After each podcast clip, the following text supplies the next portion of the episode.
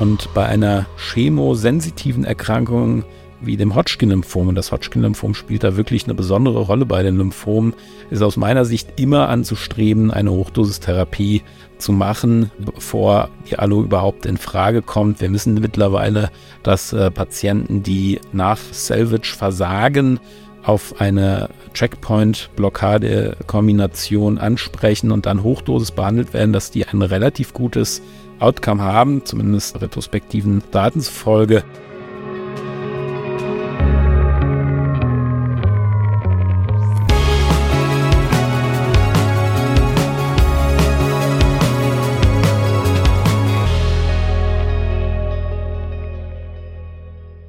Hallo, liebe Hörerinnen und liebe Hörer, liebe Kolleginnen, liebe Kollegen. Ich heiße Sie herzlich willkommen zum Lymphom-Podcast vom Kompetenznetz Maligne Lymphome, Folge Nummer 6.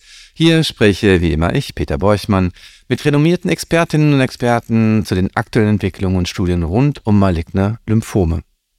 Mein Gast heute im Studio ist Professor Dr. Bastian von Tresco. Hallo Bastian, schön, dass du da bist.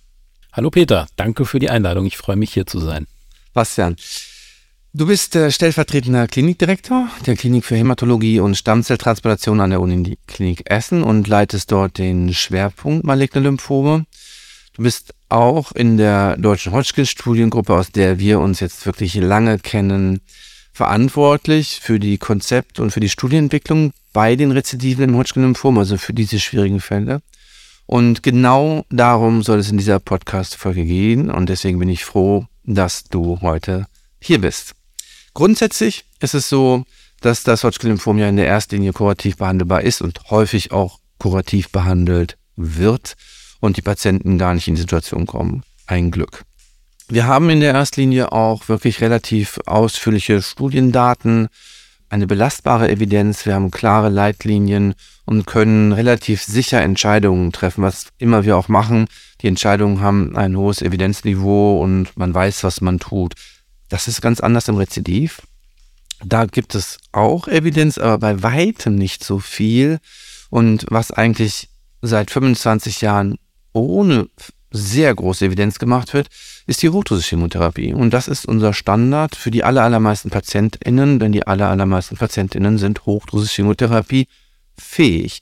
Die Hochdosistherapie ist beim Hodgkin-Lymphom sicher auch kurativ, aber sie ist auch sehr belastend. Zusätzlich haben wir neue Optionen beim rezidivierten Hodgkin-Lymphom, die möglicherweise diese sehr intensiven Chemotherapien überflüssig machen können. Und das sind die Fragen, um die es heute geht. Wir fangen an zum Reinkommen mit so ein paar allgemeinen Sachen, die immer wieder klinisch von Bedeutung sind. Und deswegen jetzt direkt die erste Frage an dich, Bastian. Wenn man einen Verdacht hat, sei es klinisch oder ähm, bildgebend, sonografisch, welchen Stellenwert hat dann an der Stelle die PET-CT? Ist das was, was man machen kann oder was man machen soll? Ja, vielen Dank für die Frage. Das kann man ganz grundsätzlich beantworten. Beim Hodgkin-Lymphom soll in der Regel ein PET-CT erfolgen bei Rezidivverdacht. Man kann sogar das noch etwas genereller formulieren, wenn man ein Restaging oder ein Staging oder ein Staging bei Rezidivverdacht bei Hodgkin-Lymphom macht, kann und soll man ein PET-CT machen. Es wird immer wieder argumentiert, dass das eventuell nicht bezahlt würde. Das ist nicht der Fall. PET-CT ist beim Hodgkin-Lymphom ganz klar Standard und ist auch die Untersuchung, die im Rezidiv zu bevorzugen ist, aus ganz vielen Gründen. Es erlaubt uns eine bessere Einteilung des Stagings. Es erlaubt uns eine bessere Auswahl des zu biopsierenden Herdes und es erlaubt dann beim Restaging auch eine klarere Einschätzung des Therapieerfolgs. Die PET-CT, die wird ja auch, du hast es schon gesagt, zum Abschluss der Erstlinie gemacht und da gibt es dann ja doch PET-positive Befunde die in den Konzepten der deutschen Hodgkin-Studiengruppe in der Regel dann noch bestrahlt werden und dann häufig auch PET-positiv sind nach der Bestrahlung. Das ist das Phänomen, das kennen wir. Diese Fälle machen praktisch dann bei der, wenn man die PET benutzt, Probleme. Hier steht man vor der Frage, ist das ein primärer Progress oder nicht? Das wird von weltweit manchmal so gesehen. Es gibt Studien, die rekrutieren so ihre Progresse im Rezidiv, weil PET positiv nach Abschluss der Primärtherapie. Wie siehst du das? Wie handhabst du diese Situation? Ja, ich denke, da gibt es mehrere Punkte, die zu diskutieren sind. Du hast es gerade schon kurz angeschnitten. Ein PET-CT nach einer Bestrahlung hat eine gewisse Gefahr, falsch positiv zu sein über viele Wochen mhm. und manchmal sogar Monate. Äh, das ist etwas, da muss man aufpassen, da sollte man einen morphologischen Progress zusätzlich sehen, es sei denn, es ist wirklich schon so viel Zeit vergangen, dass das nicht mehr in Frage kommt als äh, Folge der Bestrahlung. Dann haben wir die andere Situation, positives PET nach Abschluss einer Chemotherapie im fortgeschrittenen Stadium. Und das ist ganz klar durch Evidenz belegt, zum Beispiel durch unsere HD15-Studie, wo wir zeigen konnten, dass die Patienten, die hier dann bei PET-positiven Resten bestrahlt werden, eine sehr hohe dauerhafte Heilungsrate von um die 85 Prozent noch haben, sodass das aus meiner Sicht ganz klar ist, dass man das nicht a priori als Progress werten sollte. Es ist auch so, dass mittlerweile durch Andrea Gallimini und Kollegen dieser Sachverhalt für eine ABVD-Erstlinientherapie, die wir ja bei älteren Patienten machen, belegt ist. Ja, also dass man das so allgemein sagen kann, dass der positiv prädiktive Wert der PET nach einer Therapie eigentlich nicht ausreichend ist, um allein darauf basierend einen Rezidiv oder einen Progress festzustellen. Ich denke, es ist wirklich, wirklich wichtig.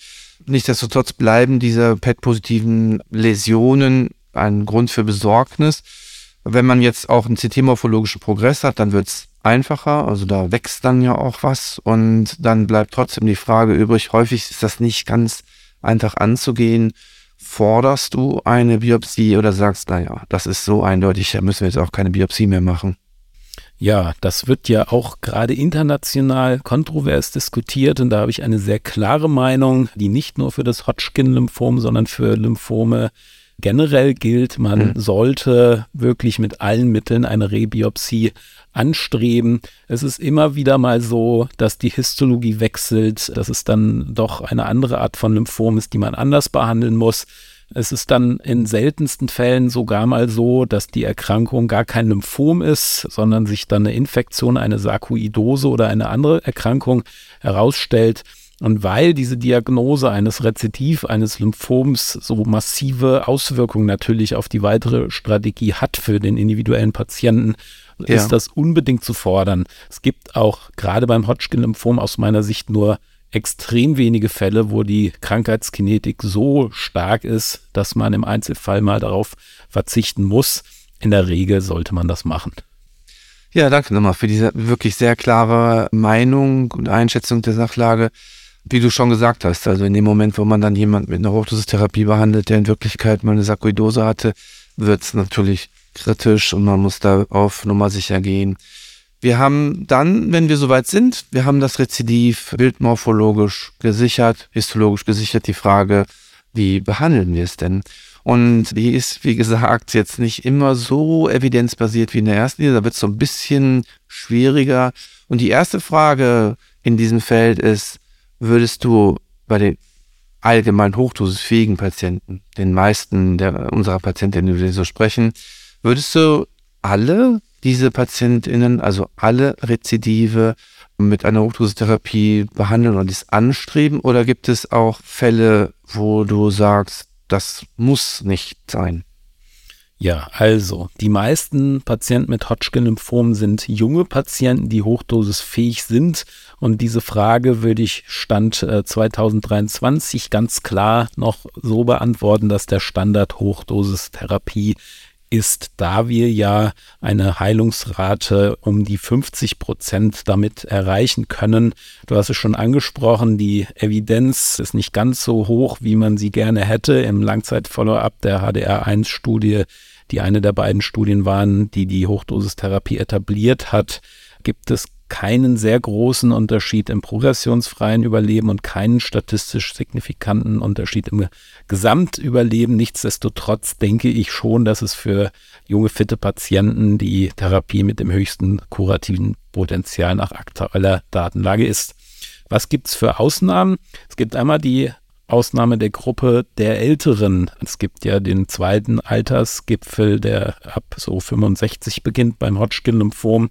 Und das ist eine Altersgruppe, wo häufig die Hochdosis gar nicht möglich ist und wo zweitens die Hochdosistherapie gerade beim Hodgkin-Lymphom aus meiner Sicht der Daten ein besonders schlechtes Ergebnis erbringt, sodass man in dieser Patientengruppe die Hochdosistherapie wirklich kritisch sehen muss. Und die zweite Gruppe, die hier besonders ist, sind Patienten mit Spätrezidiv, insbesondere dann, wenn es ein Rezidiv nach einem frühen Stadium wieder im frühen Stadium ist. Da gibt es eine sehr große Analyse von der Hodgkin-Studiengruppe, die zeigt, dass gerade solche Patienten auch mit einer konventionellen Chemotherapie eine ähnlich gute Heilungserrate erreichen können wie mit der Hochdosistherapie. Und ganz praktisch, wir sprechen hier für die Kolleginnen und Kollegen draußen. Ganz praktisch, was ist ein spätes Rezidiv? Wann beginnt ja, das für dich? Genau, also ein spätes Rezidiv beginnt ungefähr nach fünf Jahren und ist definitiv ein spätes Rezidiv nach zehn Jahren. Und das sind so die Zeiträume, in deren Rahmen man dann individuell entscheiden und natürlich auch mit dem Patienten beraten muss, was die beste Strategie ist. Wobei ja durchaus interessant ist, man könnte sich ja fragen, frühe Stadien, wer rezidiviert denn da noch nach acht Jahren, dass wir das tatsächlich sehen. Ne? Anders als bei den weiter fortgeschrittenen Stadien in der Erstlinie haben wir gerade bei den frühen Stadien eine geringe Rezidivrate pro Jahr, die aber über die lange Beobachtungszeit eigentlich nicht relevant abnimmt. Diese Kurve senkt sich immer weiter und erreicht eigentlich kein Plateau, wenngleich das auf einem hohen Niveau spielt. Aber wir sehen diese sehr späten Rezidive wirklich regelhaft. Absolut. Wir haben dann eine Savage-Therapie in der Regel ja begonnen. Da gibt es ja verschiedene. Ich denke, da gibt es für vieles gute Gründe und, für, und es ist nicht so entscheidend, was man genau macht. Wir haben ja eigentlich immer so D-Hub favorisiert bei uns.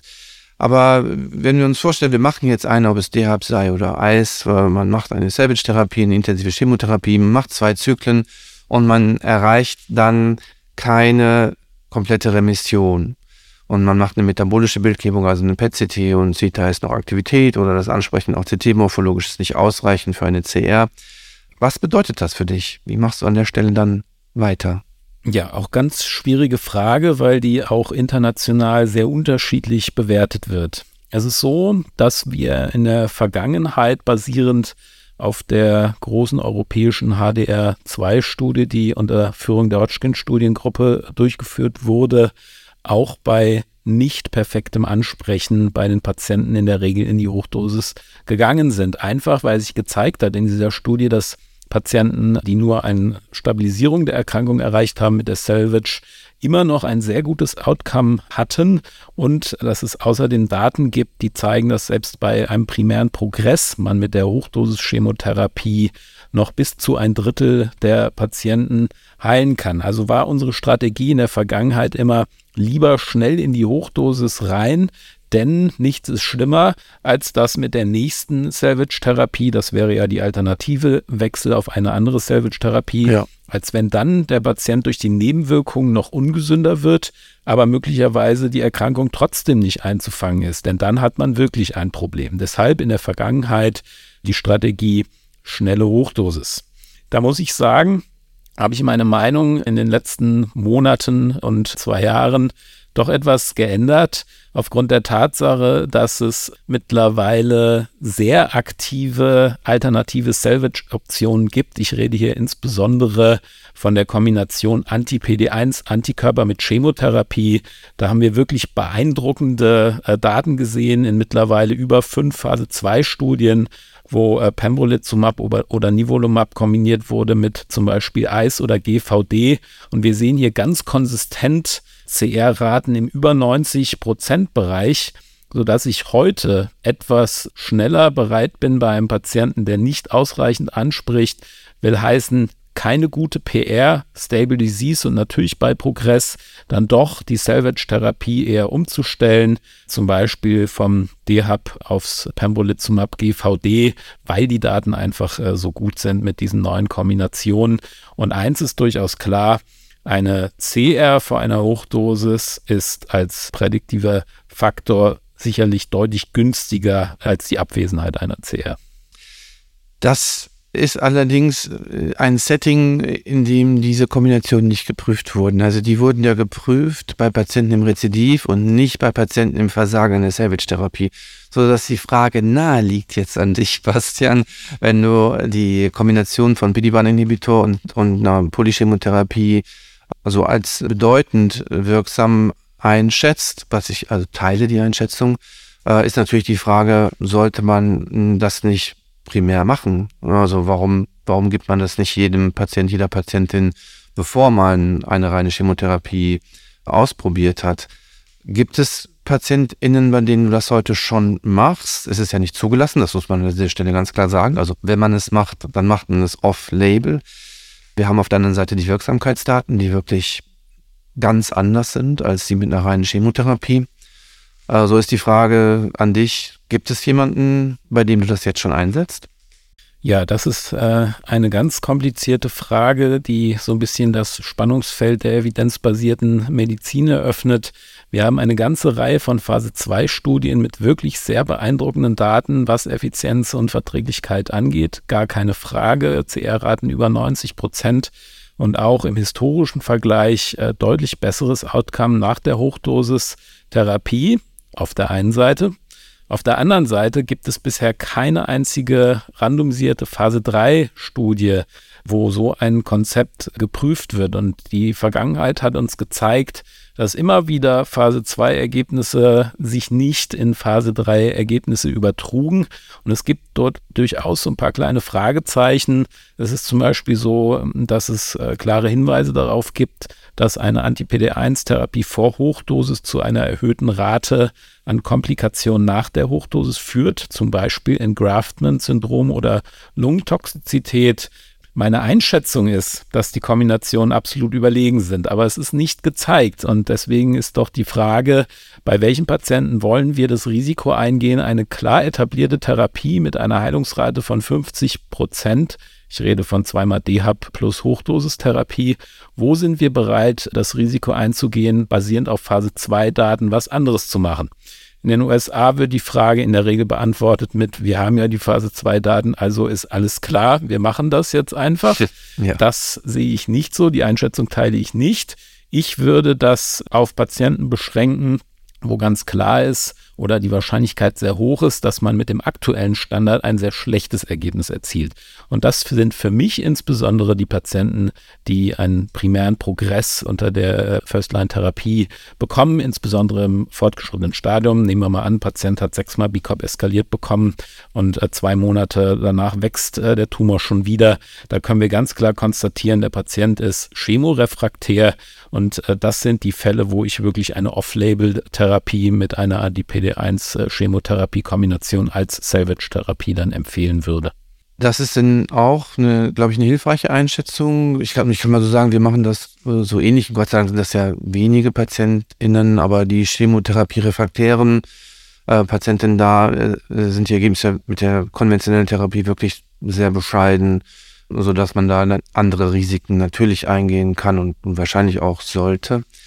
Bleibt aber die Frage, wie sich dieses Therapieprinzip noch entwickeln lässt. Magst du die Pembrokor-Studie mal vorstellen? Genau, wir haben ja diese beeindruckenden Daten mit den hohen Komplettremissionsraten aus den Phase 2 Studien und wir und ich denken daher, dass es an der Zeit ist, die Hochdosis herauszufordern. Die Hochdosis ist extrem toxisch. Sie erreicht zwar eine Heilungsrate von 50 Prozent, die Patienten sind aber immer über Wochen stationär.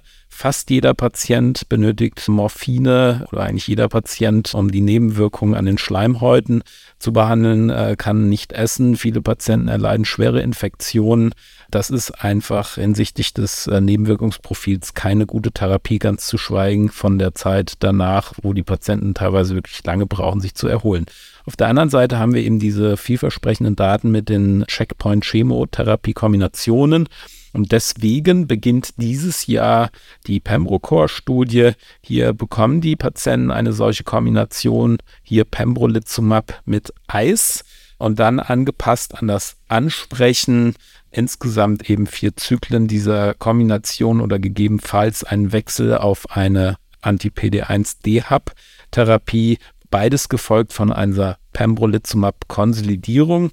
Und nur die Patienten, bei denen keine komplette metabolische Remission im PET erreicht wird durch diese Therapie, nur diese Therapie werden noch mit dem aktuellen Standard äh, behandelt, nämlich der Hochdosis, wohingegen bei den anderen Patienten eine reine äh, Pembrolizumab-Konsolidierung erfolgt. Der primäre Endpunkt ist auch eben daher die Rate an Patienten, die eine komplette metabolische Remission erreichen und keine Hochdosis benötigen. Und das Ziel ist natürlich ganz klar, die Grundlage zu legen für eine Phase 3 Studie, die dann wirklich zeigt, diese Kombination äh, ist besser. Du hast es schon angedeutet, das ist natürlich eine Phase 2 Studie. Wir müssen gucken, wir schauen auf die Verträglichkeit und auf die Wirksamkeit, um dann Schlussfolgerungen erst zu ziehen. Trotzdem möchte ich an der Stelle deine Einschätzung jetzt schon mal hören. Wir sparen sicherlich Toxizität bei jedem Patienten, bei jeder Patientin, die oder der keinen Beam bekommt. Das ist sonnenklar. Auf der anderen Seite ist natürlich die Immuntherapie auch nicht nebenwirkungsfrei, obwohl relativ wenige betroffen sind, die dann aber möglicherweise durch Autoimmunphänomene dauerhaft und sei es nur eine Hypothyreose, die ja doch relativ häufig äh, zu konstatieren ist nach Therapie mit PD-1-Antikörpern. In dieser Abwägung hast du da noch Bedenken und sagst von der von den bisherigen Daten, naja, das kommt zwar vor, aber es, es fällt nicht so stark ins Gewicht? Oder sagst du auch, deswegen brauchen wir kontrollierte Daten, weil es einfach noch nicht ausreichend beschrieben ist, wie häufig und wie relevant das für unsere Patientinnen ist? Ja, also meine Einschätzung ist da ganz klar, dass die Verträglichkeit hier auch in der Langzeit zugunsten der Anti-PD1-Chemotherapie-Kombination geht. Wir sehen doch immer mal wieder, gerade nach einer Hochdosistherapie, langfristige Einschränkungen der Patienten. Viele Patienten leiden wirklich langfristig unter Fatigue und Einschränkungen im Alltag oder stattgehabten Organkomplikationen unter der Hochdosis. Und es ist so, dass es mittlerweile ja schon relevant langes, äh, lange Nachbeobachtungszeit insbesondere von Kombinationsstudien in der Erstlinientherapie Anti-PD1 plus AVD gibt. Die Hodgkin-Studiengruppe hat auch eine solche Studie durchgeführt, die NIVA-Studie. Und hier konnten wir sehen, dass die Patienten sich zum aller, allergrößten Teil von der Therapie sehr gut erholen, mit der Ausnahme, die du eben schon genannt hast, Hypothyreose. Ich meine, es wäre so im 15-Prozent-Bereich gewesen, dass die Patienten eine solche Medikation langfristig noch benötigen. Und hier würde ich doch ganz klar sagen, das ist eine langfristige Medikation, die man nach der Behandlung eines Rezidivs eines Hodgkin-Lymphoms verschmerzen kann. Danke für die Einschätzung. Dann möchte ich noch abschließend zu einem anderen Thema kommen, wo wir schon über Nebenwirkungen sprechen und diese schwierigen Fragen, die sich in dieser Abwägung bei der Rezidivtherapie stellen, über Nutzen und Risiken. Und natürlich der Nutzen, die potenzielle Heilung in der Situation immer sehr, sehr weit oben anzusetzen ist.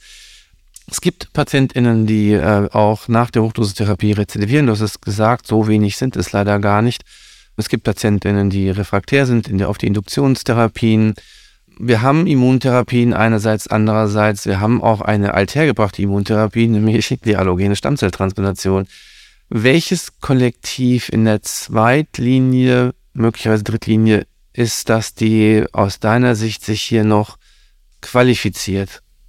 Ja, allogene Transplantation beim Hodgkin-Lymphom wird international aus meiner Sicht ja doch relativ häufig gemacht und es ist so, dass es eine ganze Reihe gibt von retrospektiven Analysen, die einen vergleichsweise gutes Outcome erscheinen lassen. Sehr wenige prospektive Daten, allerdings nur. Und bei den prospektiven Daten sind dann häufig auch Patienten drin, die noch gar keine Hochdosis bekommen hatten.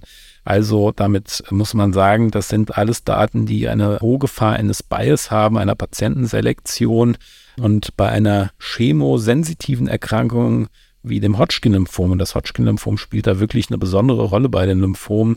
Ist aus meiner Sicht immer anzustreben, eine Hochdosistherapie zu machen, bevor die Allo überhaupt in Frage kommt. Wir wissen mittlerweile, dass äh, Patienten, die nach Salvage versagen, auf eine Checkpoint-Blockade-Kombination ansprechen und dann Hochdosis behandelt werden, dass die ein relativ gutes Outcome haben, zumindest retrospektiven Daten zufolge, sollte man aus meiner Sicht unbedingt machen und aus meiner Sicht auf keinen Fall bei Chemorefraktarität beim Hodgkin-Lymphom auf die allogene Transplantation umschwenken. Wie sieht es dann im Versagen der weiteren Optionen aus? Da stehen wir jetzt. Ne? Wir, dann haben die PD-1-Antikörper bekommen, ja. welchen auch immer, und haben dann aber kein Therapieansprechen mehr. Ja, das ist so, dass das für mich die Situation ist, wo man über die allogene Transplantation nachdenken kann. Da sind einige Punkte zu bedenken. Erstens, es scheint eine erhöhte Rate an Nebenwirkungen zu geben, Graft versus Host Disease nach Checkpoint-Blockade, was jetzt, wenn man sich den potenziellen Wirkmechanismus anschaut, an, äh, auch nicht wirklich überrascht. Das ist so. Ja. Es ist auch so, dass die Tumorkontrolldaten etwas besser aussehen bei allogener Transplantation nach PD1, aber zum Preis einer doch relevanten äh, behandlungsassoziierten Mortalität. Das ist eine Option, die sollte man aus meiner Sicht insbesondere diskutieren bei wirklich jungen, topfitten Patienten, die in, äh, mit einer weiteren Therapie dann nochmal in eine komplette Remission gekommen sind. Ich möchte nochmal sagen, wann ich es nicht machen würde, nämlich bei erster CR nach Anti-PD1-Therapie. Das wird international auch anders bewertet. Da spricht aus meiner Sicht vieles dagegen, nämlich erstens Patienten, die im Verlauf nach einer CR nach PD1-Therapie wenn man es abgesetzt hat, wieder einen Rückfall bekommen. Die haben ungefähr die gleiche Ansprechchance erneut. Ja. Und dagegen spricht aus meiner Sicht, dass dann, äh, wenn diese Option versagt, scheinbar die Erkrankung wieder chemosensitiver ist als vorher. Also eine nach PD1-Therapie wachsendes Hodgkin-Lymphom ist äh, in der Regel mit Chemotherapie wieder gut in Remission zu bringen, sodass ich die allogene Transplantation beim Hodgkin-Lymphom wirklich relativ weit hinten sehe sodass man aber zusammenfassen kann, dass wir mit den konventionell etablierten Methoden und der Hochdosistherapie und mit der allogenen Stammzelltransplantation schon aktuell etwas in den Hintergrund rücken. Mit der autologen Transplantation hoffentlich in Zukunft und die vorbereitende Studie Pembrokor-Studie startet jetzt und mit der allogenen Transplantation schon aus deiner Sicht erst nach Versagen einer Immuntherapie mit PD-1 oder Checkpoint-Inhibition und nicht praktisch nach Erreichen einer ersten CR, was ja ein normaler Reflex ist aus alten Zeiten, wo man Chemotherapie hat, dass man gesagt, jetzt hat der Patient eine CR, jetzt muss ich das machen.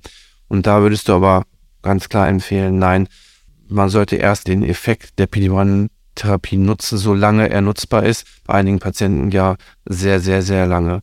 Ist das so richtig zusammengefasst? Ist vollkommen richtig zusammengefasst. Und wie du schon gesagt hast, gibt es ja durchaus Patienten, auch wenn es sich eher so im 10% Bereich bewegt, die wirklich langfristige Remission, potenziell sogar Heilung erreichen mit den Anti-PD1-Antikörpern. Das gleiche gilt übrigens auch für das äh, Antikörper-Drug-Konjugat Brentuximab Vedotin auch hier haben wir diese kleine Zahl an Patienten, die langfristige Remission erreicht. Und ich bin ganz klar der Meinung, so wie du es gesagt hast, das sollte man erstmal ausreizen, bevor man an die Allotransplantation denkt.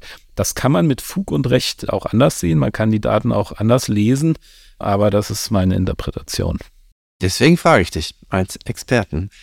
Dann bleibt die letzte Frage wiederum als Experten. Wie lange dauert es denn noch, bevor wir die PD-1s auch zugelassen in der Zweitlinie dann einsetzen können? Ja, es ist so, dass, wie ich schon gesagt habe, international die Anti-PD1-Antikörper ja bereits als Standard angesehen werden, also insbesondere in, in den USA.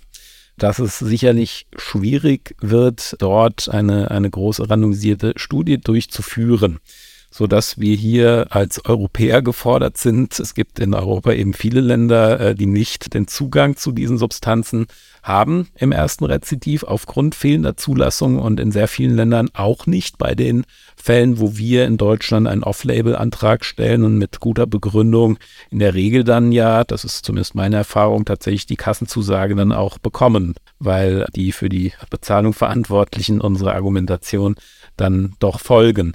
Und ganz klar denke ich, dass wir eine randomisierte Phase 3 Studie dennoch brauchen, aus den Gründen, die wir eben schon diskutiert haben. Äh, und ich hoffe, dass wir eine solche auf den Weg bringen können, um in der Zukunft eben Evidenz äh, zu generieren, die dann zur Zulassung hier führt. Danke, Bastian. Ich glaube, damit haben wir das Thema, ich finde, sehr schön behandelt. Ich danke dir wirklich für deine Einschätzung und Zusammenfassung der aktuellen Datenlage. Für Sie, liebe Hörerinnen und liebe Hörer, gilt so wie immer. Ich freue mich, wenn es Ihnen gefallen hat. Geben Sie uns ein Feedback an podcast.lymphome.de. Unterstützen Sie uns mit einer guten Bewertung auf Spotify oder Apple. Das hilft. Und weitere Informationen und Broschüren zu den verschiedenen Lymphomerkrankungen finden Sie auch auf www.lymphome.de dem Informationsportal des kompetenten Netzmalignen Lymphome. Und damit sage ich herzlichen Dank an dich, Bastian. Vielen Dank. Vielen Dank. Und Ihnen wünsche ich noch eine schöne Woche, eine schöne Zeit. Tschüss.